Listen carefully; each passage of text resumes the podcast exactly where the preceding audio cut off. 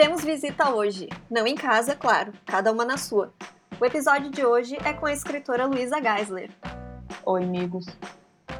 Oi, oi Luísa, oi ouvintes. Eu sou a Julia Silvestre e eu estou lendo Luísa Geisler, óbvio. Na verdade, hoje eu terminei o livro Enfim Capivaras. E eu sou Mariana Blaut e eu tô lendo Deuses Americanos do Neil Gaiman. Seja bem-vinda ao Tinha Que Ser Mulher. A Luísa é escritora e tradutora gaúcha, e ela é de Canoas. Voa Canoas. É autora É de nóis. livros como. É nóis! É autora de livro como. Luzes de emergência se acenderão automaticamente, Enfim Capivaras, De Espaços Abandonados, Quiçá e Corpos Secos, que é um romance colaborativo. Oi, Luísa. Oi, gente. Eu nunca sei como cumprimentar as pessoas no podcast. Não sei se é bom dia, boa noite, bom turno. Olá. Bom né? dia de Olá hoje. neutro. Bom dia de hoje. É, bom momento. Bom momento.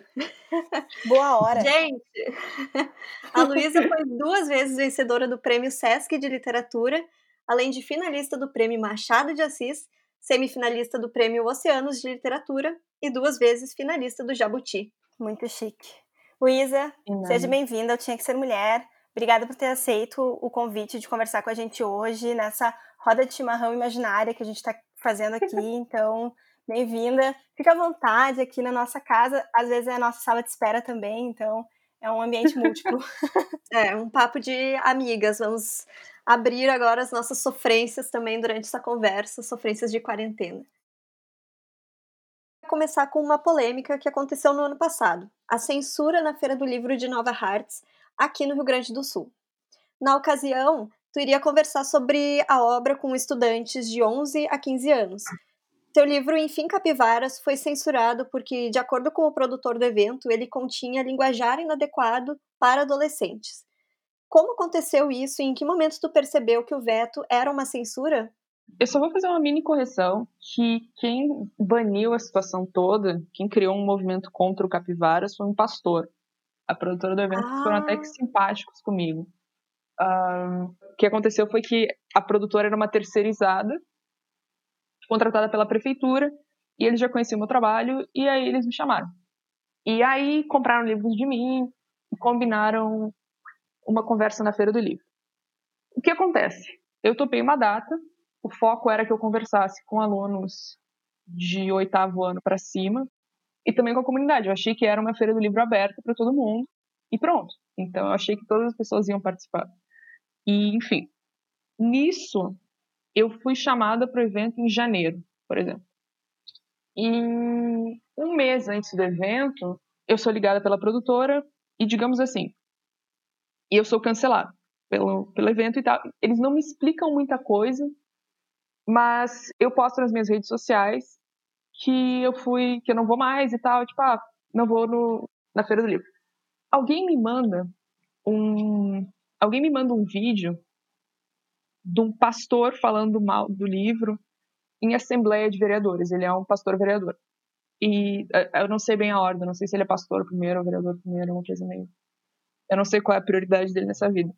E o que acontece? Aparentemente, ao longo do desenrolar das coisas todas, eu descubro que o pastor, esse ele tem uma filha que está no oitavo ano, eu acho, e essa filha, e essa filha estava com capivaras para ler em turmas da escola, e nisso, enfim, e nisso ela estava com a, a filha dele estava com esse livro para ler na escola, e ele viu o livro, e ele achou o livro, ele abriu o livro, e na terceira página do Enfim Capivaras tem, por exemplo, merda.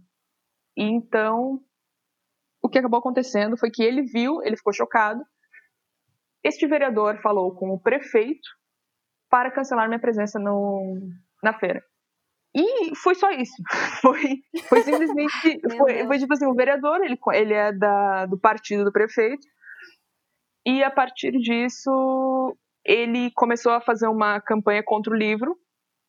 E não só isso, ele falou extremamente mal do livro em, sei lá, em sessão aberta da Câmara e tal. Tem vídeos, porque. Sabe aquela. A, como chama aquela TV Câmara? Tipo, TV Câmara, não sei como chama. Mas é tudo gravado e tal, é público. E, tipo assim, ele falando, sei lá, dos buracos da cidade e falando do dano do meu livro. Ah, que absurdo. É muito louco como a opinião de uma pessoa pode gerar um impacto desses e sem que haja de fato uma discussão em torno de vamos aqui discutir sobre esse livro que de repente eu achei que não fosse adequado, né? Sim, porque foi muito antidemocrático no sentido de que eu fui simplesmente cancelado do evento. Nem o pastor, nem o prefeito são especialistas em literatura, entende? o que eles falaram foi: ah, é um livro inadequado para jovens e não deve ser lido para jovens, não sei o que, não sei o que. Só que eu não tenho o parecer de ninguém, eu tenho o parecer de um vereador e de um prefeito. Não sei a formação deles, mas entendi, eu gostaria. Na época eu até cobrei um pouco mais, assim, eu gostaria de ser ah, uma instituição que que pudesse dar algum aval a essa avaliação. Não foi uma coisa nem votada pelos vereadores, alguns vereadores, uma vereadora especificamente, de Nova Hartz entrou em contato comigo para deixar claro que, que, não era opinião geral e que tinha sido, não foi votado nem nada assim. Uhum. E deixa eu ver o que mais que aconteceu. E eu também, o que mais me chateou na história toda foi que eu achei que eu estava sendo convidada para uma feira do livro, sabe? Não para uma feira de doutrina, digamos assim, porque eu achei que eu ia falar com a comunidade, eu não achei que eu estava ali para falar com crianças. E, em segundo lugar, não houve nenhuma tentativa de diálogo comigo. Não houve assim, ah, beleza, esse livro tem palavrão, então vamos ver o, outros livros. Quem sabe ela tem outra coisa. Quem sabe uhum. a gente pode trabalhar outro tópico. Não. Houve simplesmente tem um merda no livro, ela não pode ver. Sim. Foi absolutamente cancelado e tal. Não houve uma tentativa de contornar, né? É, não houve nenhuma conversa, não houve diálogo nenhum, nem com a cidade, com os vereadores da cidade, representantes, nem comigo. Ah, vocês não querem o livro, beleza, devolve os livros, alguma coisa assim, a gente uhum. acha uns contos e tal, a gente, uh, se isso é tão problema. Uh, Luísa, para inteirar os ouvintes, o... vou falar um pouquinho do livro. Ele narra a história de um menino mentiroso, o Binho, numa cidade no interior de Minas, a Chapada do Pitu, né? Assim que se fala? Como vocês quiserem, é uma cidade imaginária. É, eu, eu gostei de Pitu, né? É, eu achei simpática, assim. É.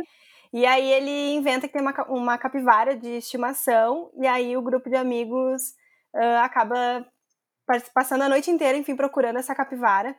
E eu lembrei muito da cidade que eu nasci. Eu sou de Sarandi, no interior do Rio Grande do Sul. Então é uma cidade muito pequenininha. E eu nunca morei lá, então eu sempre era tipo a pessoa de fora.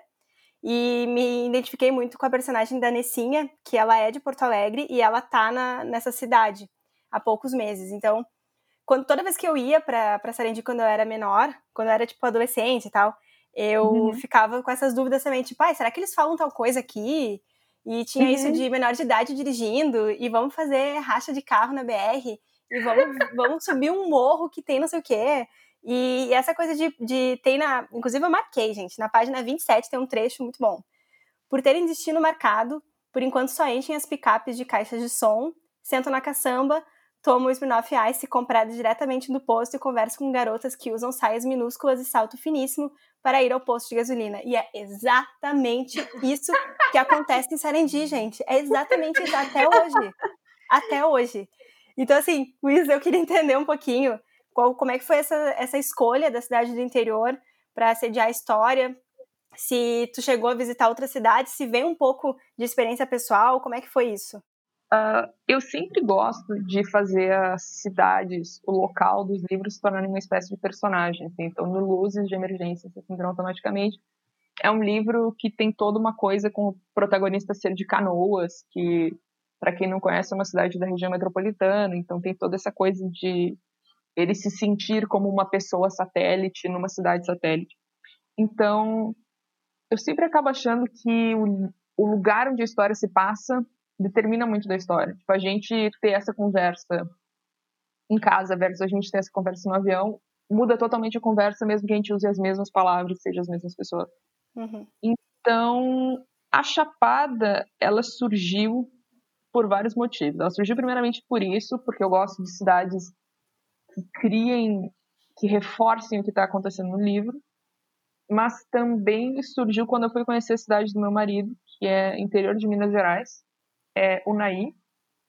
É uma cidade que ela fica a três horas de Brasília e, e é muito mais próxima de Brasília do que Belo Horizonte. Tem que olhar um mapa para ver, para entender bem o que eu tô falando, porque eu nunca tinha me dado conta de como Brasil, como Minas vai para dentro. E o que acontece é que eu estava nessa cidade, conheci meus sogros e tal e tal. E a primeira coisa que, que me chamou a atenção foram carros de som anunciando obituário. Para mim, isso foi uma coisa, sabe, tipo assim, a família de João anuncia seu falecimento devido à sua batalha do câncer, o velório será na igreja tal, tal, tal, tal. Pausa. Jingle da fruteira. Pausa. Jingle político. E tudo no mesmo carro de som, entende? Para todo mundo saber. E aquilo começou a me cativar muito. Assim. Um, eu acabei criando uma cidade porque eu queria eu queria inventar coisas sobre a cidade e eu acho meio desrespeitoso quando a pessoa começa a porque eu queria falar mal da cidade também eu queria falar ah a cidade não não da cidade de Junaí mas da cidade da Chapada porque tu não pode juntar um grupo de cinco adolescentes que adoram a nossa cidade no interior. E eu fiquei meio tipo ah fiquei aqui uma semana eu não tenho autoridade para falar dessa cidade então, eu roubei coisas de Junaí, mas eu roubei umas coisas de Canoas também. Por exemplo, a coisa de um menor de idade dirigindo, isso foi uma experiência que eu tive em Canoas, assim, de menor de idade dirigindo sem nenhum critério. E aquela coisa assim, ah, o pai é latifundiário, então existe por mais que o que tenha enfurecido o pastor tenha sido os palavrões do livro tem uma dinâmica social ali, tem umas tem alguns personagens que têm mais dinheiro que os outros estão mais acima das coisas que os outros, em termos de consequência e tal. Uh, tem muito da minha adolescência, tem traços roubados de pessoas que eu conheço ou de outras histórias que eu já li. Então, tem algumas coisas que são um pouco ficcionais, algumas coisas que são baseadas em outros livros. Eu também tenho como se fosse uma série de personagens, fichas de personagens que funcionam que funcionam meio que. Ah, um dia eu queria fazer um personagem que fosse assexual. Deu, ah, chegou o teu momento de brilhar. Uh, tem a própria coisa do mentiroso compulsivo, que toda adolescência tem um, sabe? Tem um adolescente, nesse caso é o Binho, e ele, quando a gente fala que ele é um mentiroso, a gente não, não, não cria uma imagem, mas ele é, ele é o adolescente que todo mundo conheceu, que ele chega assim e fala: Não, os meus pais eles me dão tudo que eu quero. E eu já comi 100 meninas. E eu tenho uma namorada, mas ela mora na praia. Sim, eu acho que tem isso de, todos os personagens. A gente conseguir enxergar alguém que a gente já conviveu, que é assim, ou inclusive a gente mesmo, mas tipo, eu acho que a, tem uma diversidade de personagens que é bem representativa, assim, de. Inclusive desses grupos, assim, meio que. Ninguém sabe como é que ficou amigo, e no final as pessoas são amigas, sabe? Aquela coisa meio estranha. É, e, e, é uma coisa assim, a gente tá aqui agora, né?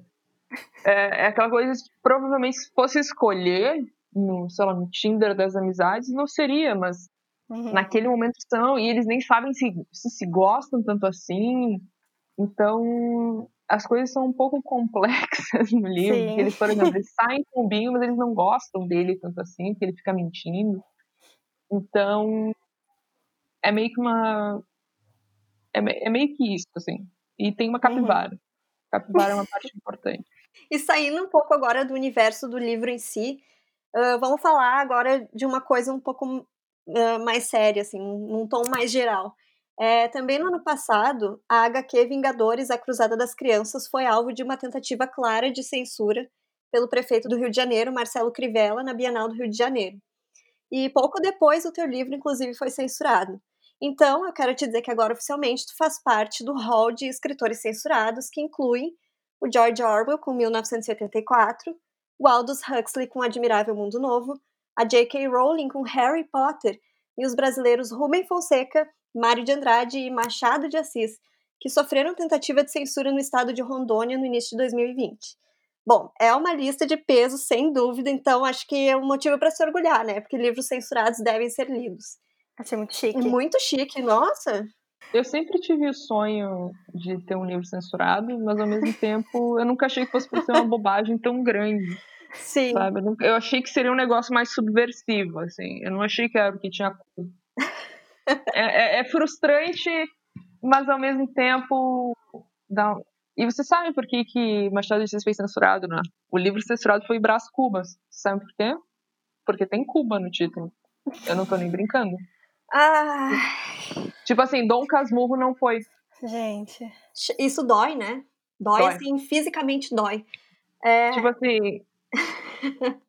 eu acho que não existia Cuba como a gente entende ela hoje no século XIX. Sim. Não, não como ícone de alguma coisa. Enfim. Uhum. E, bom, considerando essas, esses dois cenários, assim, é tentativa de censura e agora a gente ainda tem uma pandemia que está afetando diretamente o mercado editorial, né? E como que tu enxerga o cenário literário hoje no Brasil, considerando esses dois aspectos? É engraçado isso, porque ano passado eu achava que não podia piorar muito. Eu achava assim, ah, do fundo não passa. E aí alguém te traz uma retroescavadeira. Ah, É, rindo de nervoso. Nem sempre dá pra descer um pouquinho mais, sabe? É, eu torço para que pelo menos a necessidade de entretenimento tenha feito as pessoas lerem um pouco mais. Eu espero que sim. Mas eu não vou comentar muito de mercado porque eu não sei. Eu os números não chegaram ainda, sabe, em termos de venda. Mas o que me entristece um pouco é que muitos dos movimentos literários foram parados, né? Tipo assim, as livrarias tiveram que fechar porque aglomeração. Vários Uhum. amigos lançaram livros e lançaram online o próprio Corpos Secos, que é um livro de ficção sobre um Brasil tomado por uma doença sem governo e sem futuro. Eu ia É um falar dele agora, em guria. 2019. Ah, o Corpos Secos é meio que um livro de mortos-vivos. É, não, é exatamente isso. É um livro de mortos-vivos, não é meio que. Que nós vamos chamar são, são mortos-vivos ah, nacionalizados. Deixa eu Corpos Secos. só contextualizar o pessoal. Ai, desculpa. Ah, o Corpos Secos, que, que a Luísa comentou agora, é um livro colaborativo e quem escreveu junto foi a Natália Polesso, Marcelo Ferroni e Samir Machado. E, então a obra já tem direitos audiovisuais vendidos, né? Achei muito chique. Muito chique. Bom, a história se passa em fazendas no Mato Grosso, onde o uso de um agrotóxico em fazendas gera uma mutação no vírus baculovírus anticárcia, é isso? Acho que sim. Assim que Eu se pronuncia? confesso. Nunca falei em voz alta. Olha aí, Confesso que não sei. inaugurei o nome do vírus. É cânone agora, eu tô autorizando. Exatamente. É, o vírus começa a infectar as pessoas e transforma ela em- elas em corpos secos, né? Mortos-vivos, que buscam sangue e que podem contaminar as vítimas e espalhar ainda mais a doença. Uhum. É, Luísa, como foi esse processo de escrita colaborativa? Eu imagino que seja um desafio bem grande escrever a oito mãos, né? Pois então, foi mais fácil do que, eu- do que todo mundo esperava. Eu, eu fui a segunda pessoa envolvida no projeto. Ele foi encabeçado pela nossa editora, que é a Luara França. E, e aliás, a, Luara é minha editora, ela não é editora de todo mundo. Ah, a, a gente foi, ele foi encabeçado pela Luara. E a, a Luara e o Marcelo estavam conversando sobre fazer um livro coletivo com mortos-vivos. Na época a gente até chamava de zumbis, hoje a gente sabe que não são. E o Marcelo, ele sim é meu editor. E nisso ele ele me comentou, porque eu estava no Rio de Janeiro para outra coisa, e eu achei sensacional a ideia. Eu achei ótimo. E eles eles conversaram comigo não só para me convidar, mas porque eles estavam com um dilema de outros autores. Daí eu já sei, tenho os contatos. Eu encontrei a Natália no mesmo dia, porque a gente estava todo mundo no Rio de Janeiro, a Natália também estava, eu não conhecia ela em pessoa, mas eu era muito fã do trabalho dela. Comentei com ela, achei que não ia dar nada, porque eu, eu conheci a Natália duas vezes vencedora do Jabuti e tal, eu não achava que ela era uma pessoa tão, tão legal. E comentei do projeto com ela, ela gostou muito e tal, tal, tal. A gente fechou o grupo um pouco depois, e foi. Eu não sei se é porque eu conhecia todo mundo antes, mas deu muito certo. A gente combinou uma linha do tempo, a gente combinou histórias e personagens e como eles se relacionavam entre si. E sempre que esses personagens interagiam, um escrevia e o outro revisava. No sentido assim, de que, ah, eu tô no ponto de vista do meu personagem. O meu personagem é um Murilo, ele é um jovem, ele é uma criança que tem que virar adulto em dois minutos no meio dessa história toda. Então ele, eu brinco que ele é um menino soldado. Então, ah, tem o Murilo e o Matheus conversando. Se é no meu ponto de vista, eu vou escrever e o Samir vai olhar depois, por exemplo. E nisso deu certo, assim, a gente organizou. A nossa ideia era fazer um livro totalmente separado, com histórias separadas, mas foi a Luara que puxou isso. Não, vai ser uma história só. A gente vai definir os eventos e pronto. E, e vai tocar para frente a partir disso. E foi meio que aconteceu, assim. A gente teve algumas reuniões por Skype para coordenar histórias e no final todo mundo se editou. Todo mundo leu todo mundo. A gente estabeleceu algumas coisas, tipo a aparência dos corpos secos e tal. Mas foi muito realmente colaborativa essa palavra, uh, no sentido de que as ideias vinham e a gente ia achando onde encaixar. Nunca teve, a gente nunca teve um problema de eliminar uma ideia. Nunca foi uma coisa assim. A gente foi, então, por exemplo, tem um cara que é o pastor dos mortos. Ele consegue controlar os corpos secos a partir de uma onda, acho que eletromagnética, eu não sei, onda de rádio. Hum, adorei. É, então ele tipo assim, ele coordena esse monte de gente, ele meio que faz o que ele quer, o que é muito inspirado na nossa mitologia. Existe uma ideia de um corpo seco que é uma espécie de morto-vivo que é controlado, que é sem alma, que ele é que é um pouco a, a, mitologia inicial da ideia de zumbi, que é uma palavra que ninguém usa, na verdade. Então a gente coordenou vários detalhes, a gente coordenou aspectos, quando o personagem gente mexia os dois, e foi super tranquilo. A gente, o lançamento foi a parte mais complicada, porque a gente estava agendado para lançar em abril desde o ano passado. E em abril foi quando estourou tudo e a Companhia das Letras decidiu que não ia lançar nada. E, enfim, acabou dando certo porque a gente meio que batalhou. Não batalhou, batalhou não é a palavra. Porque a gente se deu conta de que era um momento bom para ler esse livro. Era uma.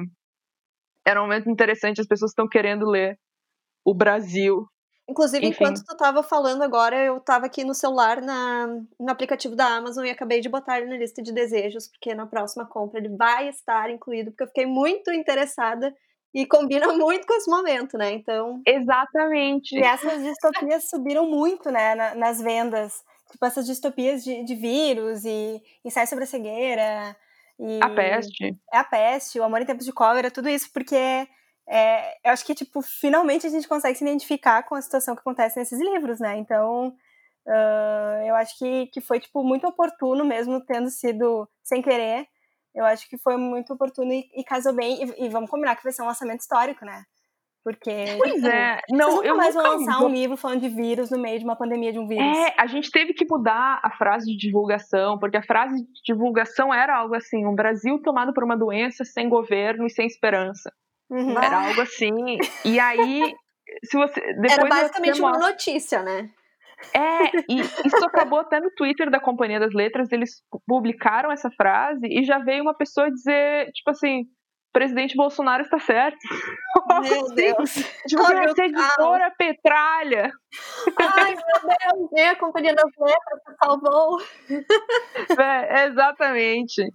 Nem, nem ah. Sérgio Moro, nem Companhia das Letras. Todo mundo comunista. É rir pra não chorar. Rindo de nervoso.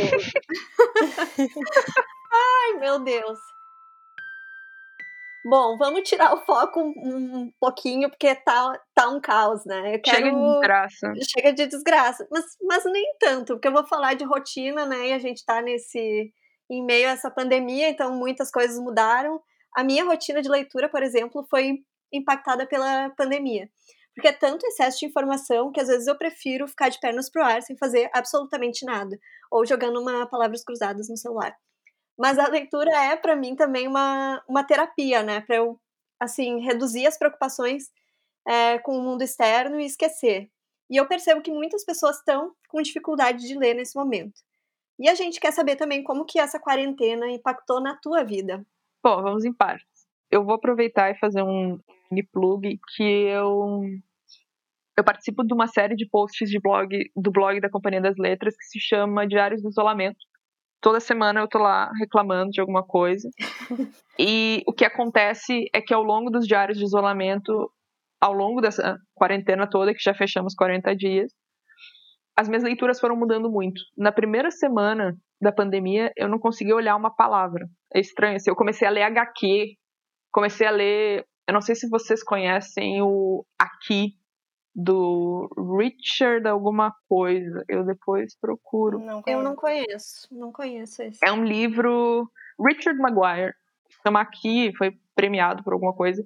E é basicamente uma mesma cena várias vezes ao longo de milhares de anos. Assim. Então vai desde dinossauros até discussões em famílias, assim, meio desencontradas. E é o mesmo lugar, assim. Então, é sempre aquele mesmo ângulo ao longo de, sei lá, 200 páginas. E aquilo ali para mim foi muito importante, porque eu não aguentava mais ver palavra. Eu eu comecei a ler um pouco de poesia. Eu eu vou falar errado, eu não quero falar errado. Por que, que eu escolho poetas difíceis de vai ler? Lá, ninguém vai te julgar. Peraí. Ah, vocês vão julgar, sim. Eu comecei a ler a, a poesia de uma, uma ganhadora do Nobel um, polonesa, eu acho.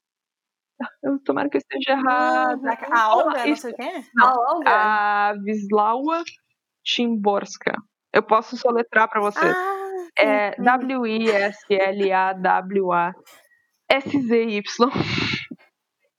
Meu Deus, fiquei com dor de cabeça. Anotaram? Anotaram, bota lá, poeta russa, no...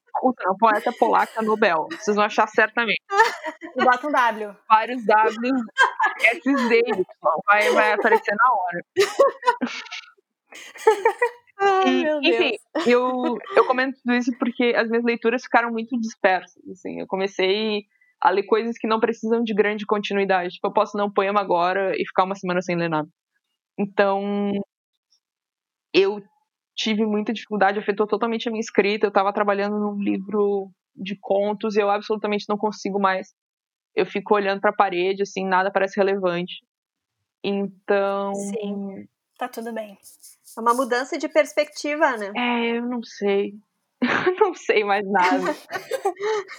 É, que é, é um momento de, de- A única certeza que a gente tem é, é que a gente não sabe. É. né? Então, Nas palavras de Bukowski, né, a gente se sente só como um cocôzinho flutuando no oceano. É meio isso. como, como diz meu pai, dias de fases e dias de fezes. Exato. Então, é mais ou menos, é mais ou menos isso que a gente tá Exatamente. vivendo, né? É. Eu vivo dias, tipo, muito bipolares. Às vezes eu fico, tipo, uns quatro dias sem ler, muito irritada. E aí, do nada, eu volto e aí passo um dia inteiro lendo. Porque antes eu, eu vivia no Trenzurb, Uhum. né? Como tu é de Canoas, deve conhecer o nosso grande amigo Trenzurb. E eu era uma leitora de Trenzurb. Então, aquele, eu, eu, inclusive, conseguia ler mais por causa da, da tremidinha dele, sabe? Nossa, é E ótimo aí- ler no trem. É, eu, eu me adaptei. Então, tipo, ler em casa, eu percebi que eu consegui ler melhor na rede, que eu consigo simular um pouco o balanço do trem. Ah, E eu Amiga! também tô, tô me adaptando ao Kindle. é doentio, será? Não, acho que Trenzurb tá em todos nós. É, o Trenzurb tá, é uma coisa que fica na alma. É, eu escrevia no E aí, então. faz parte, é. É que parece que, o- eu não sei, parece que o barulho do trem ele ajuda na concentração, sabe? Pra Porque mim tu é não isso. escuta o barulho dos outros, né? É, exatamente. Pra mim era uma coisa de que eu não gostava de dormir no trem. Eu achava vergonhoso dormir no trem. Então eu, eu me forço a ficar muito acordada. Porque geralmente se eu tô em casa, eu tô lendo, eu não fico 100% confortável. Porque se eu ficar 100% confortável, eu vou dormir. Eu, eu durmo muito fácil. Exatamente. Então no trem isso não acontece porque eu tô em constante estado de alerta. Pra não dormir. E também porque não é bem assim pra sentar, né? Ah, é? Geralmente eu sempre, eu sempre pego de pé, né? Sempre já me, já me acostumei. Eu não vou dormir porque eu tô de pé. Assim. É. É normal. Olha, comigo já aconteceu de tudo, porque eu já dormi no trem e fui acordada na estação Mercado, que é a última estação. Ah, tive que ser acordada, porque senão eu ia ficar no trem para sempre. Eu já li no trem e, inclusive, já ofereceram um lugar para eu sentar porque eu estava lendo e, e- lendo e a pessoa viu que estava difícil segurar o livro. E aí ela me cedeu o lugar. Então, assim, eu tenho muita experiência em relação a trenzurbe. Gente, O meu sonho é que essa pessoa que te deu o lugar um dia escute esse episódio e que ela entenda que ela salvou uma vida, sabe? Que ela foi importante. Salvou. realmente? Realmente? Não, real. Luísa, Hum. fiquei com uma dúvida aqui, sabe? Porque tem uma entrevista tua no final de Enfim Capivaras que eu achei muito interessante. E tu comenta que tu gosta de cozinhar e fazer bons drinks. Uhum. E tu tá fazendo eles. E, e, e também, assim, se, caso tu queira nos convidar para testar as tuas comidas e teus bons drinks pós-quarentena, a gente também fica à disposição, porque a gente sabe que, que talvez o, o teu mozão esteja muito habituado, né? E aí, se quiser uma opinião alheia, a gente tá Ele tá muito tendencioso, né? Então, uh, eu não tenho feito tantos drinks, porque eu tô apavorada com a ideia de alcoolismo de quarentena. É um negócio assim, eu, eu tenho um grande medo, assim, ó, ah, posso engordar, posso estar sem emprego, mas eu não posso sair dessa quarentena Então é um negócio assim, ó, muito regrado os dias que eu bebo e o que eu bebo. E aí, como tá esfriando, eu sou sempre do vinho. O meu alcoolismo é seletivo para vinho. Ah, eu também. Uh, então, no verão, eu nunca sou alcoólatra, porque cerveja é meh. Mas, então, tem vários. Meu, é um alcoolismo seletivo, assim, muito especial. Que talvez não seja alcoolismo, então. Mas, igual. Uh, eu faço uma excelente Cuba Libre. Eu sei que parece um drink idiota que não está na moda, mas eu tenho um rum trazido de Cuba. Então, esse drink eu só faço em ocasiões muito especiais e vocês sintam-se convidados. Porque eu sei que parece ridículo, Ai, mas o gin tônica também é ridículo e tá na moda. Então. Menina, olha só, deixa eu te contar um negócio. É, tu que gosta de hum. vinho. É, em 2016 eu fiz um intercâmbio para Portugal e eu morei no Porto. E, e, tu acredita que eu tenho ainda duas garrafas de vinho do Porto? Então, assim, nesse nosso encontro... E tu virou alcoólatra? Não, porque eu não abri, eu tenho eles aí em casa desde 2016. As minhas estão na metade, e... minha garrafinha de vinho de rum cubano. Então, assim, quando a gente for fazer esse encontro pós-pandemia, né, com muitas comidas e bebidas, eu levo um vinho do Porto e a gente toma. A gente pode fazer uma versão destilada do Wine About It, né? Tipo. Gurias, eu tenho, eu tenho uma bebida também. Isso! Aí cada um traz o seu. Eu tenho uma. E aí eu, a gente tem um quarto extra aqui em casa. Quem quiser dormir aqui, tem um sofá, tem gato. É que voltar de trem não é muito Olha bom. Aí, véi, tem quarto. Pode ficar. Ai, adorei. Vou, vou marcar na agenda assim que Isso. acabar todo esse período aí. E não é o famoso vamos marcar, só pra ficar. a gente faz um episódio celebratório. Eu já tenho engove. Aquele vou ver, Vou ver quando acabar a pandemia. acabar. Aviso, tá? Beijão. De 2022 não Ai, meu Deus, muito bom. Vai acontecer.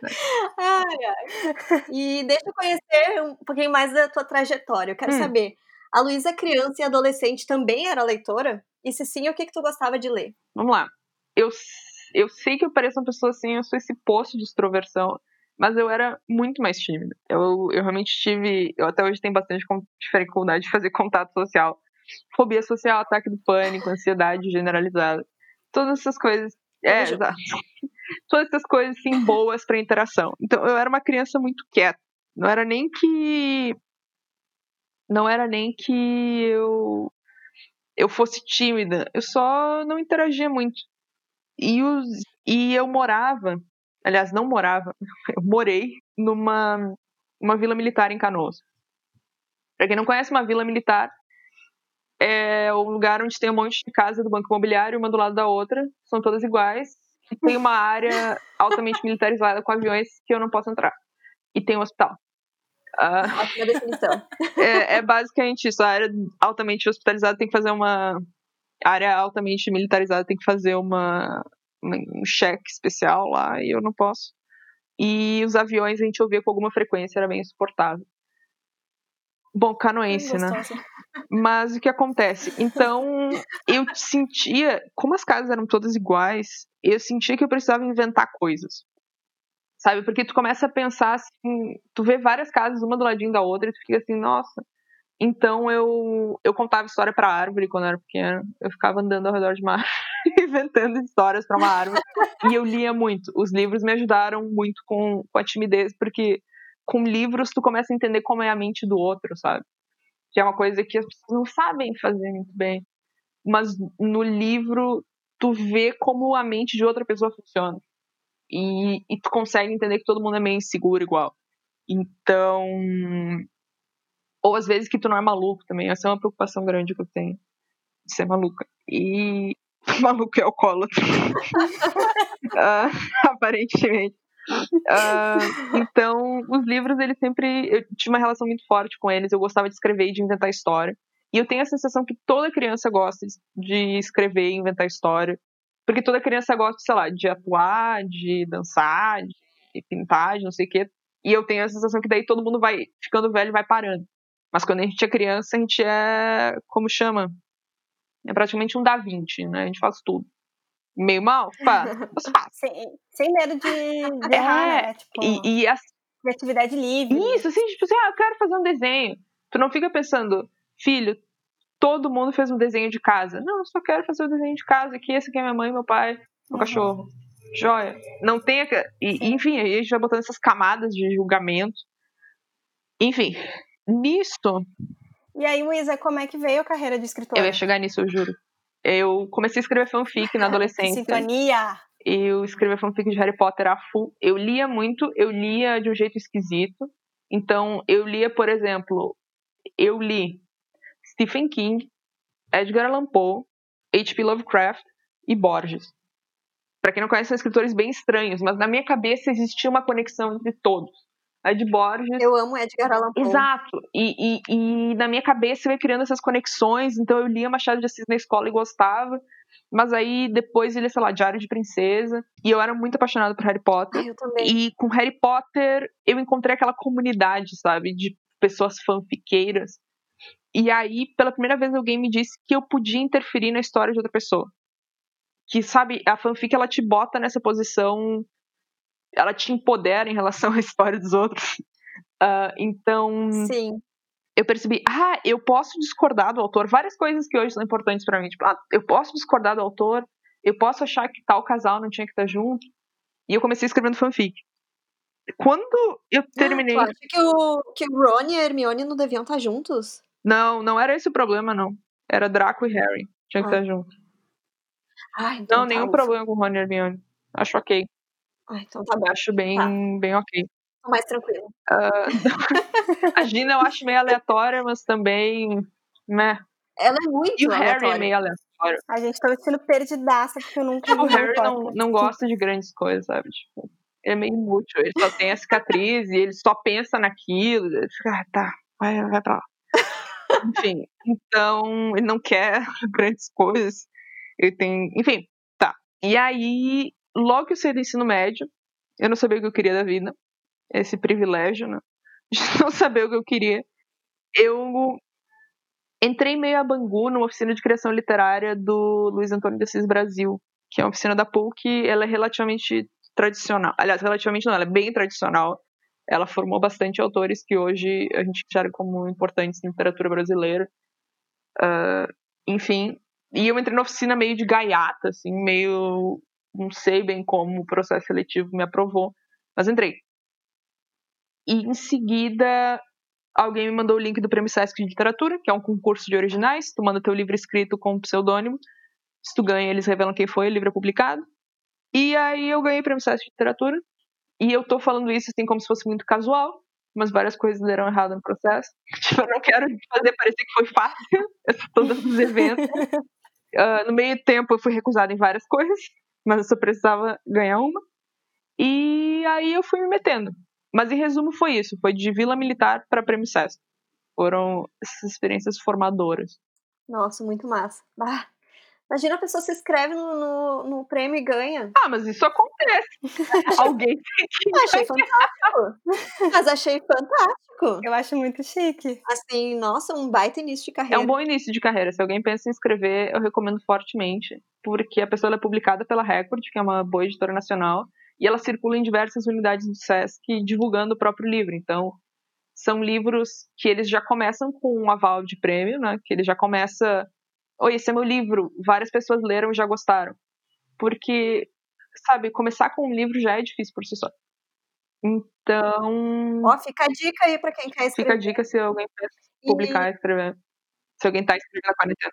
Hoje, com experiência já como escritora, eu queria saber como que tu descreveria ser uma mulher escritora no Brasil atual, né? E uma escritora jovem ainda por cima, né?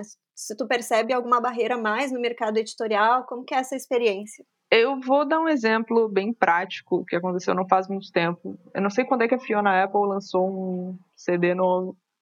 Não sei exatamente quando. Mas não faz um mês. E aí alguém tweetou a seguinte frase. Ah, a Fiona Apple sempre foi tão boa assim, ou era eu que nunca tinha ouvido? Aí várias pessoas comentando, tipo assim, ah, você é um trouxa, porque ela já era excelente, blá, blá, blá.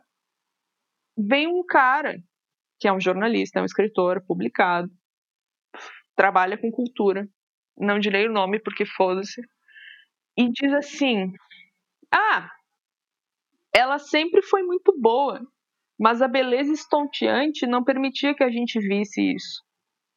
E, e aí tu pensa, como escritora, aquilo ali me mexeu muito, assim. Porque tu fica pensando, se eu sou bonita, então a minha beleza vai interferir com o meu trabalho, que né, a gente escreve com a cara.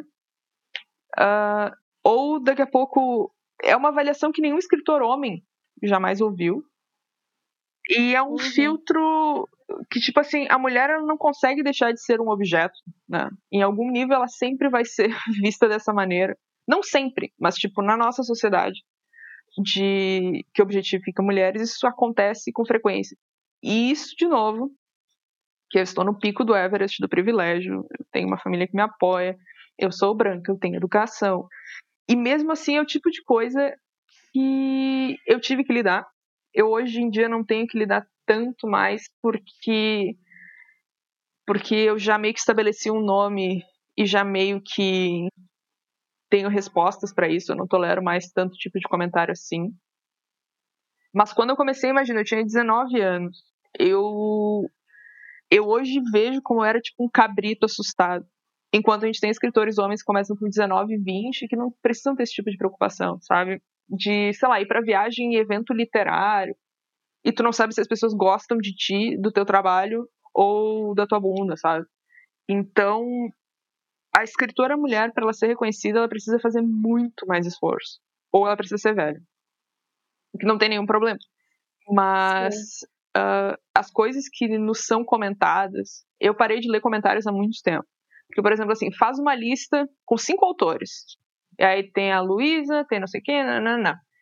O comentário sobre o autor tal é que, nossa, li o livro dele, foi legal. O comentário do autor B, nossa, drarará. Comentário sobre a Luísa, nossa, ela engordou na foto, né? Então, ah, é complicado.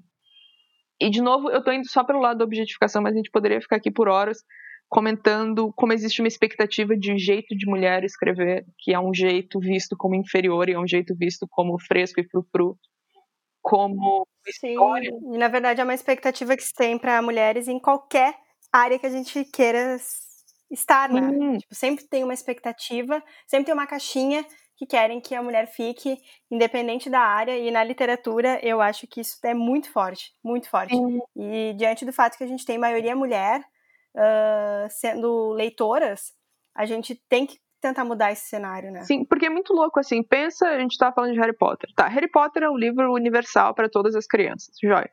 Agora pensa se o livro fosse do ponto de vista da Hermione.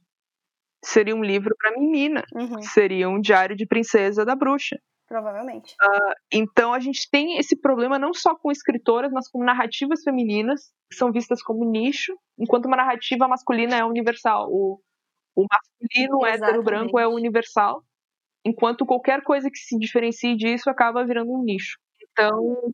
É, e a própria J.K. Rowling, né, que criou um dos maiores fenômenos mundiais que foi o Harry Potter, teve que publicar, teve que tirar o seu primeiro nome ali, botar só o J, Sim, pra vender melhor. Porque, né, não iam saber que ela, ia, que ela é mulher e não ia vender o livro, né? É muito louco. E, enfim, é uma coisa que tem melhorado muito, especialmente se a gente pensa em livros young adults, já é uma coisa que a gente vê nos livros para jovem, a gente tem um aumento considerável de autoras mulheres. E eu sinto que umas iniciativas de leituras de mulheres têm feito resultados bons, assim, porque as mulheres têm se dado conta disso, de como elas não leem narrativas sobre si mesmas. E então eu, eu acho que tem melhorado bastante, mas igual a gente tem um caminho bem longo pela frente. Não é não é uma coisa que eu vejo resolvida na minha geração nem da dos meus filhos. Assim, é, uma, é uma questão cultural grande. Especialmente porque a gente está aqui na nossa bolha de jornalistas e pessoas com graduação ou algo assim, e mesmo assim a gente encontra isso. Então, não estou nem falando. Não, eu, eu nem chego perto do problema da violência doméstica, sabe? E, e mesmo assim esses problemas nos atingem. Então, não na violência doméstica, mas tipo, o machismo nos atinge em, em todos os cantos. Então, enfim. Em todas as camadas. É. Concordo com tudo que tu falou. O papo está ótimo, mas o nosso episódio está chegando ao final. E aí, para encerrar, muito bonitinhamente, uh, a gente vai fazer um super clichê, meio Marília Gabriela, que é um bate-bola, jogo rápido. Olha, eu nunca fiz isso. Eu sempre achei legal.